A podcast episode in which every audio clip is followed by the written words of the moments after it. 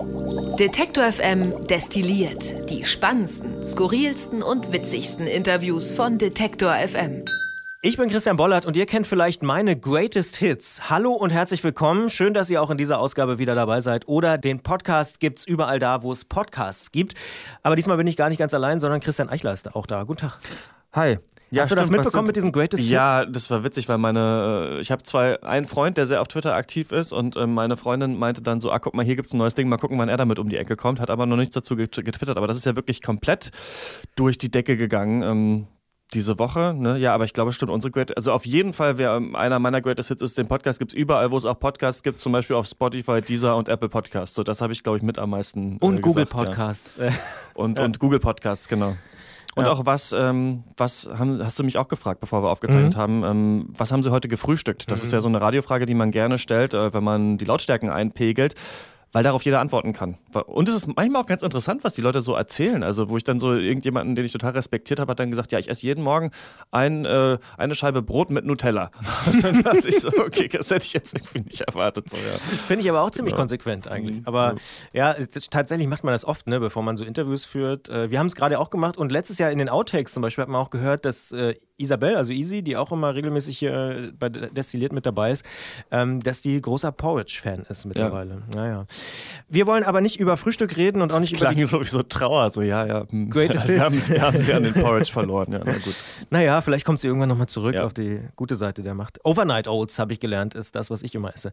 Ähm, jedenfalls wollen wir aber gar nicht über Frühstück reden, sondern wir wollen über Filme und Kino und alles, was damit zu tun hat, reden. Denn in dieser Woche gibt es gleich zwei Dinge, äh, die dazu führen, dass du heute da bist, denn wir haben einen neuen Kinopodcast gestartet und Anfang der Woche kam ja auch noch die Oscar-Nominierung raus. Stimmt, ja. ja erinnerst dich kaum schon noch wieder, dran. schon wieder fast vergessen, ja, genau, weil ich so an dieser, dieser Kinopodcast-Folge saß. Ja, genau, wir machen einen neuen äh, Kinopodcast, der heißt Shots, kommt jeden Donnerstag und ich rede da, ich habe geschrieben mit Freunden und Freundinnen und Kritikern und Kritikerinnen über Filme. Und es gibt noch hintergründige Interviews dazu. Kurz zur Erklärung. Ähm, ich hatte immer so das Gefühl, es gibt unterschiedliche Kinopodcasts. Ne? Es gibt zum Beispiel ganz toll Patrick Walinski, der mit dem wir ja auch ähm, ganz gut stehen, der bei Deutschlandfunk Kultur ja ist. Der macht zum Beispiel Vollbild. Ne? Das ist auch eine tolle Kinosendung zum Beispiel, wo es viele Hintergründe gibt und auch ganz viele Interviews zum Beispiel mit Regisseuren und so weiter. Dann gibt es viele so, wie ich selbst auch einen gemacht habe, der Pencast, äh, fünf Jahre lang so Laber-Podcast, also wo Freunde zusammenkommen und eben lange über Filme reden. Und was ja so ein bisschen unsere Kompetenz ist bei Detektor FM, was ich auch in anderen Podcast-Projekten, wie zum Beispiel Rush, dem Gaming-Podcast, immer versuche, ist halt mal Expertinnen und Experten anzurufen. Also Leute, die mal ähm, sich jahrelang mit einem bestimmten Thema beschäftigen, auch mal zu fragen, wie sehen die das eigentlich, wie das in einem neuen Film oder in einem Videospiel verhandelt wird. Und Shots soll jetzt so ein bisschen zwei Sachen verbinden. Einmal hintergründig sein, also es wird in jeder Folge wenn wir das hinkriegen, was ich glaube so ganz gut läuft, ein Interview geben mit einem Experten zu einer Thematik des einen Films, den wir besprechen. Wir besprechen jede Woche einen Film. Und aber es soll so eine kritische Diskussion auch über diesen Film geben, die ein bisschen über, ich fand die Schauspieler gut, ja, das war spannend, kann man sich angucken, hinausgeht. Meine, mein Vorbild ist da so ein bisschen literarisches Quartett. Das ist natürlich sehr hoch gesetzt und es gibt auch viele Podcasts, die immer sagen, so wir sind jetzt das Filmquartett oder das Gaming-Quartett. So stark will ich es nicht machen, aber ich finde es immer ganz interessant, wenn man erstmal fragt, wie war das denn und mit einer Meinung reingeht und dann so ein bisschen schaut, was ist noch in dem Film drin, als ewig lange das Setup macht. Und deswegen ist der neue Podcast auch so aufgebaut. Am Anfang gibt es doch eine kurze Erklärung. Ne? Einmal, wer ist der Regisseur, warum ist der interessant, dann, worum geht es im Film.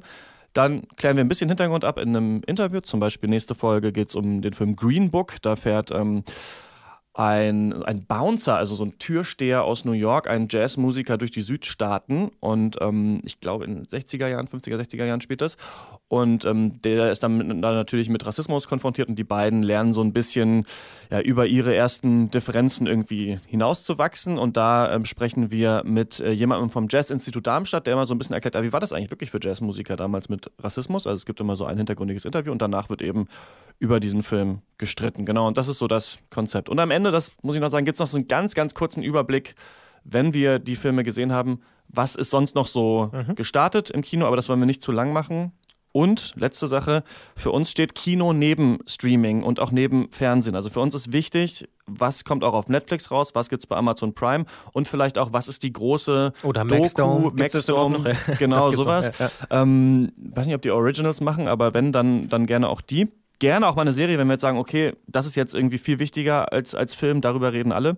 Ähm, und äh, TNT und auch, zum Beispiel auch, gibt es auch. Genau, und aber auch neben Fernsehen. Also wenn wir sagen, was, es gibt diese eine große ZDF-Doku, daran haben die äh, zwei Jahre lang recherchiert, dann können wir auch mal die besprechen. Also für uns geht es so ein bisschen darum, was halten wir so für das Relevanteste, für das Interessanteste und ähm, genau, wollen das so ein bisschen abdecken und nicht jetzt über jeden äh, Schweighöfer-Film reden, der im Kino kommt oder jeden Superheldenfilm machen, wenn wir das Gefühl haben, okay, es interessiert eigentlich also es ist nicht schlecht, man kann sich das angucken, aber irgendwie so richtig von Interesse ist es eigentlich nicht. Genau, das ist so eigentlich das Konzept, was wir vor Augen haben. Ja, ist ja auch, glaube ich, so im Jahr 2019 so ein bisschen äh, überfällig, dass man diese Grenzen auch nicht mehr so starr zieht, oder? Zwischen Fernsehen, Streaming und Kino. Ja, ist natürlich hart umstritten. Ne? Also ähm, in Cannes zum Beispiel ähm, dürfen ja gar keine Streaming-Filme ähm, mehr antreten.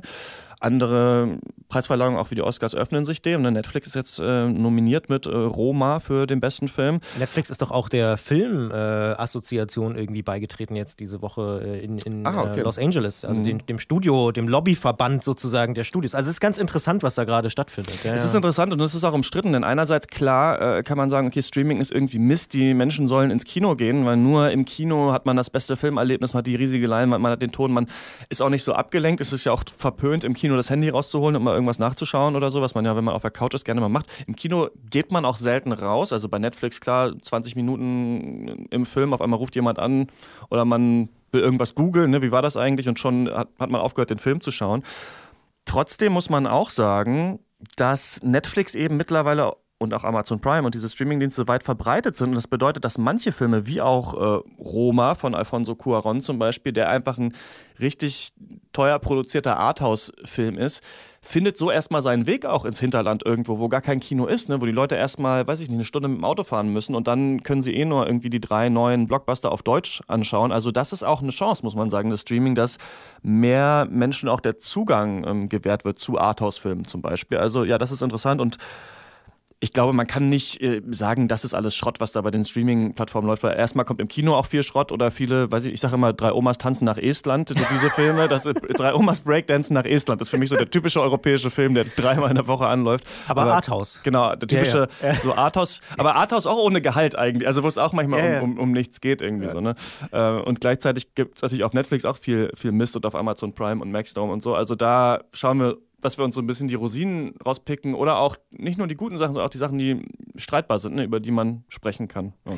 Ist denn die erste Folge, wer sie noch nicht gehört hat, äh, The Favorite, ist die denn, ist das denn äh, wirklich sehr streitbar aus deiner Sicht? Ist ja auch ein großer Oscar-Favorit mittlerweile? Ja, ist es, weil wir Wolfgang M. Schmidt an Bord haben. Der ist ja Filmkritiker, ähm, ja, aus Inbrunst eigentlich. Er hat einen YouTube-Kanal, da ist die Filmanalyse, da kann, macht er jede Woche ein Video und da geht's, er betreibt ideologiekritische Filmanalyse, sagt er. Also bei ihm geht es ganz viel darum, was für eine Ideologie wird eigentlich in diesem Film unterschwellig vertreten, auch wenn der Film das gar nicht sagt. Und deswegen ist er auch sehr umstritten natürlich aber es ist schon interessant, weil zum Beispiel, was wir in vielen Filmen haben, ob das Hunger Games ist oder sonst was ist, dass wir so Militarisierung von Schülern zum Beispiel oder so von Kindern. Kindern müssen irgendwie mit militärischen Mitteln mit ums Ende Bogen. der Welt hm. kämpfen, irgendwie sowas. Ne? Und also wir merken schon, dass im, im Hollywood-Kino an dem ja manchmal also hunderte bis tausende Leute sitzen an so einem Film. Das heißt, es gibt gar nicht immer so eine Vision, aber manchmal merkt man so, ah, okay, diese Werte werden da trotzdem so vertreten und deswegen ähm, war der auch The Favorite ein bisschen kritisch gegenüber.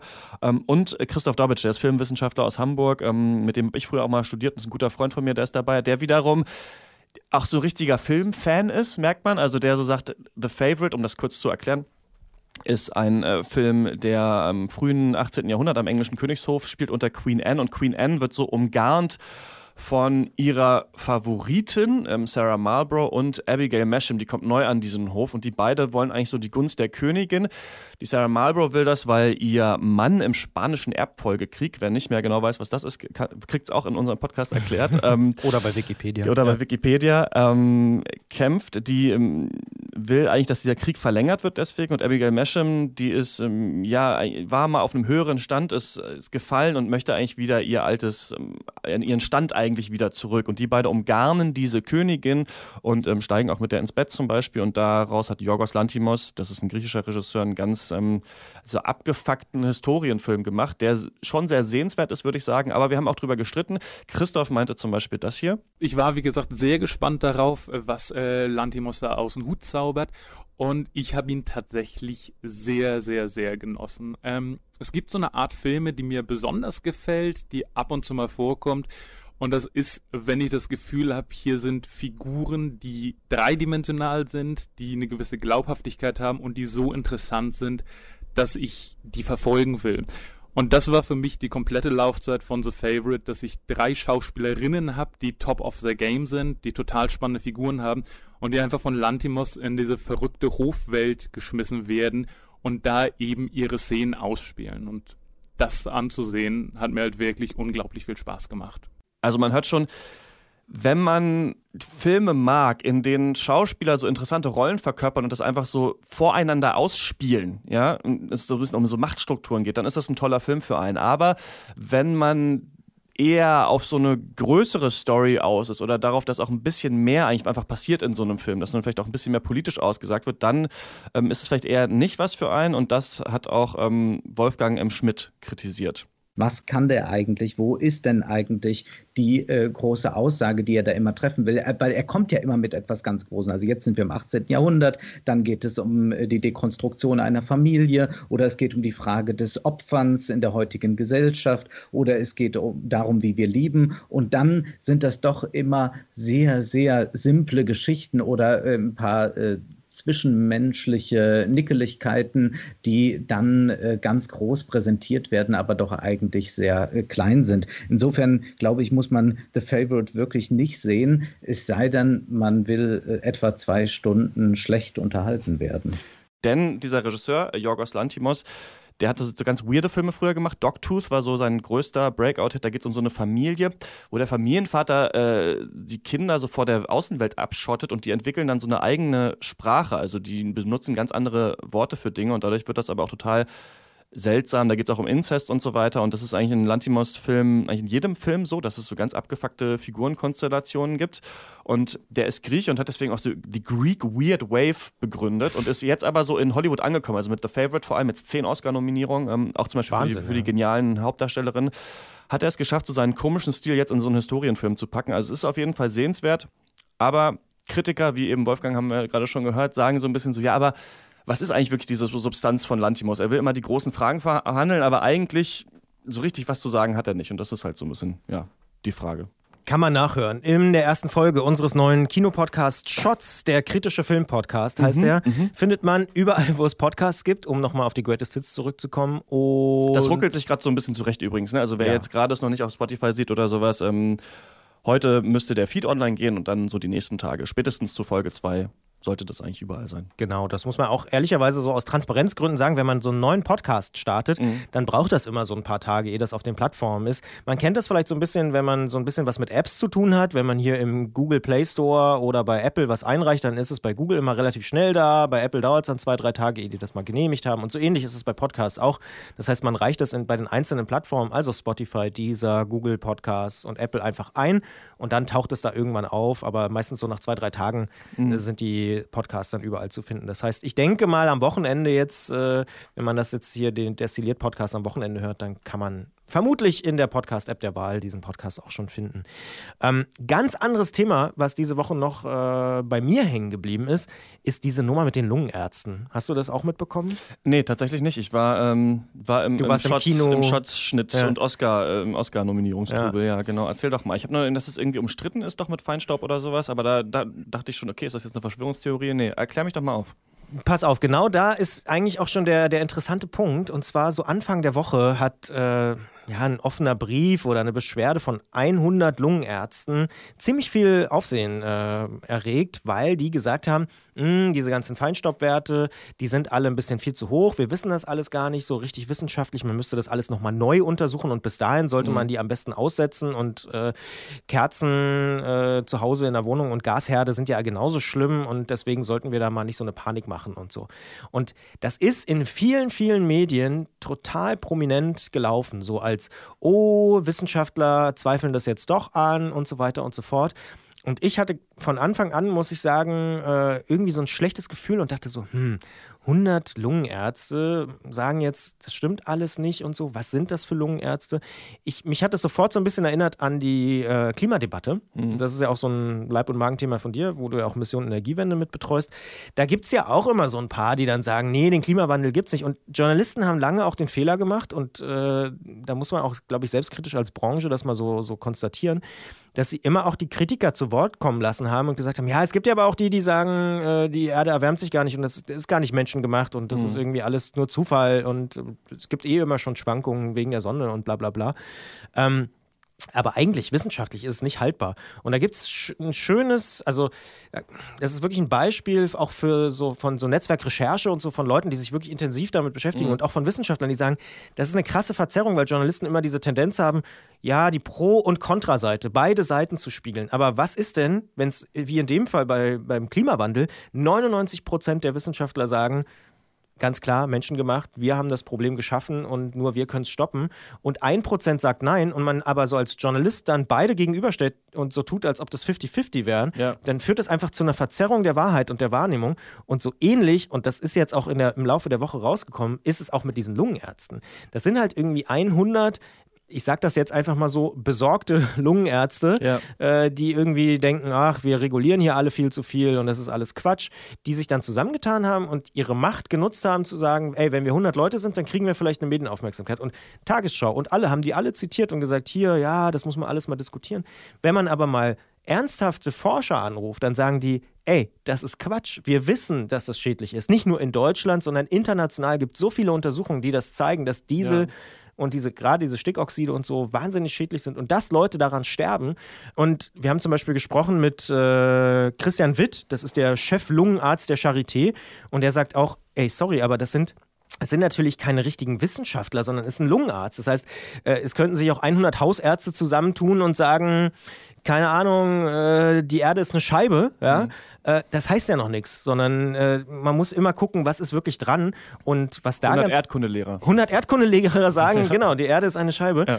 Also ziemlicher, ziemlicher Murks und trotzdem hat es so eine Welle geschlagen. Das fand ich erschreckend, muss ich sagen, ja. wiederum, als so für die Medienbranche an sich und finde es aber gleichzeitig ganz gut, dass wir es geschafft haben, da einen ruhigen, analytischen Blick darauf zu werfen. Eben in diesem Interview mit Christian Witt kann man nochmal nachhören. Und jetzt ist auch rausgekommen, dass zum Beispiel dieser Initiator da, dieser Lungenarzt aus München, der hat irgendwie über 3000 Lungenärzte angeschrieben, ob die da mitmachen wollen. Okay. Und 100 haben gesagt, ja. Mhm. Das heißt aber 2900 haben gesagt, nee, das ist völliger Murks. Also das muss man, glaube ich, immer so ein bisschen in Relation setzen. Aber wirklich ein leider guter Beweis dafür, dass Medienöffentlichkeit und öffentliche Wahrnehmung und wissenschaftliche Evidenzen eben doch nicht immer so zusammenhängen. Also Wissenschaftler dürfen mich gerne noch prügeln, da kann man noch viel mehr dazu sagen, aber so generell muss man echt sagen, Vorsicht, Vorsicht, wenn hier nur mal sich jetzt eben 50 Leute zusammengetan. Es ist ja manchmal auch so, hier 50 Literaten schreiben einen offenen Brief und fordern das und das. Mhm. Das heißt ja noch lange nicht, dass die Gesellschaft das so sieht oder so. Ja. Und, ähm, aber dass sie so einen wirkmächtigen, ja, fast schon diskursverändernden äh, Erfolg damit hatten, finde ich schon erschreckend, muss ich ehrlich zugeben. Also, ja, weiß ich nicht. Muss man, glaube ich, als, als Branche, als Journalismus, als Journalisten äh, sich echt nochmal fragen, wie man damit sinnvoller umgehen kann, mit, mit solchen Aktionen, ohne da sofort draufzuspringen und zu sagen, hey, ja. das ist jetzt hier wahnsinnig umstritten und jetzt treiben wir für ein paar Tage diese Sau durchs Dorf, um, um dann festzustellen, ah, ist eigentlich gar nichts dran. Also man muss sich im Kopf immer noch drüber lachen, wie ich mir die Erdkundelehrer vorstelle, die 100, die so sagen so, auf unseren Karten ist das hier alles flach, also das kann, eigentlich, gar nicht, kann eigentlich gar nicht sein. Ähm, ja, ich glaube, es ist schon trotzdem gut oder man muss es trotzdem auch prüfen ne, und sich kritisch anschauen. Es kann auch, also wenn, es kann ja sein, dass irgendwann, weiß ich nicht, neue Messmethoden kommen und jemand sagt, okay, sorry, wir haben das falsch gemessen und auch obwohl wir das dachten, ist es gar nicht so schädlich. Man muss trotzdem, denke ich, auch im Journalismus offen dafür sein, dass auch Wahrheiten, an die man glaubt, ähm, von denen wir glauben zu wissen, dass man die auch kritisieren kann, die man nochmal in Frage stellen kann, nochmal überprüfen kann. Aber wenn man dann merkt, okay, das hält dieser Überprüfung nicht stand, dann ähm, darf man es auf jeden Fall nicht so auf, aufblähen. Und das muss eben vorher passieren. Das ist natürlich das Problem, dass viele Medien arbeiten mit Deadlines und es ist natürlich eine knaller Story. 100 Lungenärzte sagen, aha, na, jeder, alle Städte diskutieren über Feinstaub, über Fahrverbote, über sonst was. Und dann sind hier 100, die sagen, hey, vielleicht ist es gar nicht so schlimm. Ne? Das ähm, ist auch natürlich auch Wasser auf die Mühlen derer, die das kritisieren, diese Fahrverbote. Ähm, ja, dann, das muss man natürlich gründlich prüfen und ähm, abwägen und dann eben ja eben mal ein paar Telefonate führen und schauen, okay, wer ist das eigentlich, wer hat das gemacht? Klar, Fragen, die wir uns immer stellen, ne? weil eine Studie oder so kriegt man auch immer überall hergezogen. Eine neue Studie sagt, dass man doch nicht Zähne putzen muss, ja. Und dann sind nur zehn Leute äh, befragt worden, ob es mhm. ihnen dann besser geht oder irgendwie sowas. Ja, ja. Und in dem Fall ist es ja auch so, also, pardon, liebe Ärzte, aber äh, ihr wisst es ja selbst, eine Doktorarbeit ist nicht vergleichbar mit einer wissenschaftlichen Doktorarbeit, sondern eine Doktorarbeit, die Ärzte schreiben, ist vergleichbar mit einer Abschlussarbeit, also früher einer mhm. Diplomarbeit oder Magister- oder Masterarbeit.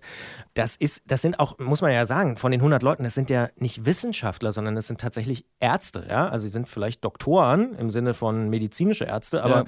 Auch da ist sozusagen, wird gerne ja mal äh, ja, der Vergleich nicht richtig gezogen. Oder aber im All in der All Allgemeinbevölkerung vielleicht klingt es aber so plausibel, ne? Weil, weil also da klingt es ja eher so, das ist ein Lungenarzt, der, die, müssen es ja wissen. Also mhm. weißt du, weil so Wissenschaftler ist ja so gut, was machen die eigentlich? Die, sind mhm. dann, die forschen an irgendwelchen Sachen und mhm. sowas, was und wollen die jetzt eigentlich genau wissen? Ja. Aber der ist ja, der sieht ja jeden Tag die Leute mit den Lungenentzündungen. So, das ja, finde ich eigentlich ganz interessant, dass, dass diese, diese eigentlich niedrigschwelligere Stufe, aber so ein bisschen plausibler wirkt, wenn man nur so einfach drüber nachdenkt. Ja. Ja, und ich glaube, da sind viele Kolleginnen und Kollegen leider drauf reingefallen, ne? dass man so sagt, ah ja, die müssen es ja wissen, so 100 Ärzte, Mensch, dann äh, machen wir das mal. Jedenfalls, das ist so eine Nummer, wo ich dachte so diese Woche, oh Mann, äh, das ist leider nicht so schön, dass, äh, dass man da so am Anfang auf jeden Fall unreflektiert draufgesprungen ist. Mittlerweile gibt es ja auch mehrere Leute, die das auch äh, schon so ein bisschen sich genauer mal angeguckt haben, wie du gesagt hast, wer sind das eigentlich für Leute, wie viele gibt es insgesamt, was können die eigentlich sagen. Ähm, das ist also so ein bisschen hängen geblieben noch in dieser Woche hier bei Detektor FM. Ansonsten würde ich sagen, kommen wir mal zum Schluss. Wir sind jetzt hier schon deutlich über 20 Minuten. Ganz Ze kurz nur, weil wir, weil wir, nicht über weitere Oscar-Nominierungen gesprochen haben. Die waren ja Anfang der Woche. Mhm. Black Clansman ist zum Beispiel nominiert, den hast du ja gesehen und fandest den ganz gut, oder? Ich fand den super. Du fandest ihn nicht gut, ne? Doch, ich fand den auch ganz gut. Ich fand den, aber ich ja, um das jetzt nicht aufzuziehen, aber da geht ja. es ja um, um, Ron Stallworth, der sich als Schwarzer so ein bisschen beim Ku Klux Klan eingeschlichen hat, beziehungsweise den Kontakt aufgenommen hat und sowas. Und es ging in dem Film relativ wenig um so strukturelle Polizeigewalt. Also in der Polizei gab es da, falls du dich erinnern kannst, an den Film diesen einen krassen Rassisten und sonst waren die eigentlich alle cool. Und wenn man das, was der Film ja macht, so mit Charlottesville und sowas gegenüberstellt und mit dem, was sowieso in den USA passiert, dann hätte man da, finde ich, noch einen stärkeren Fokus drauf legen können. Wie ist es eigentlich mit Rassismus in Polizeistrukturen in den USA. Da ist er, finde ich, so ein bisschen was schuldig geblieben. Aber an sich cool, dass er nominiert ist. Ähm, Genau, sonst, da, was mich, das das Einzige, was ich eigentlich sagen wollte zu dieser Oscar-Nominierung, was ich interessant finde, dass man die Filme fast alle sehen kann. Also jetzt äh, The Favorite ist gestern rausgekommen, nächste Woche kommt Green Book raus. Der einzige der besten Filmnominierten, der noch nicht draußen ist, ist Vice, wo ähm, Christian Bale Dick Cheney spielt. Mhm.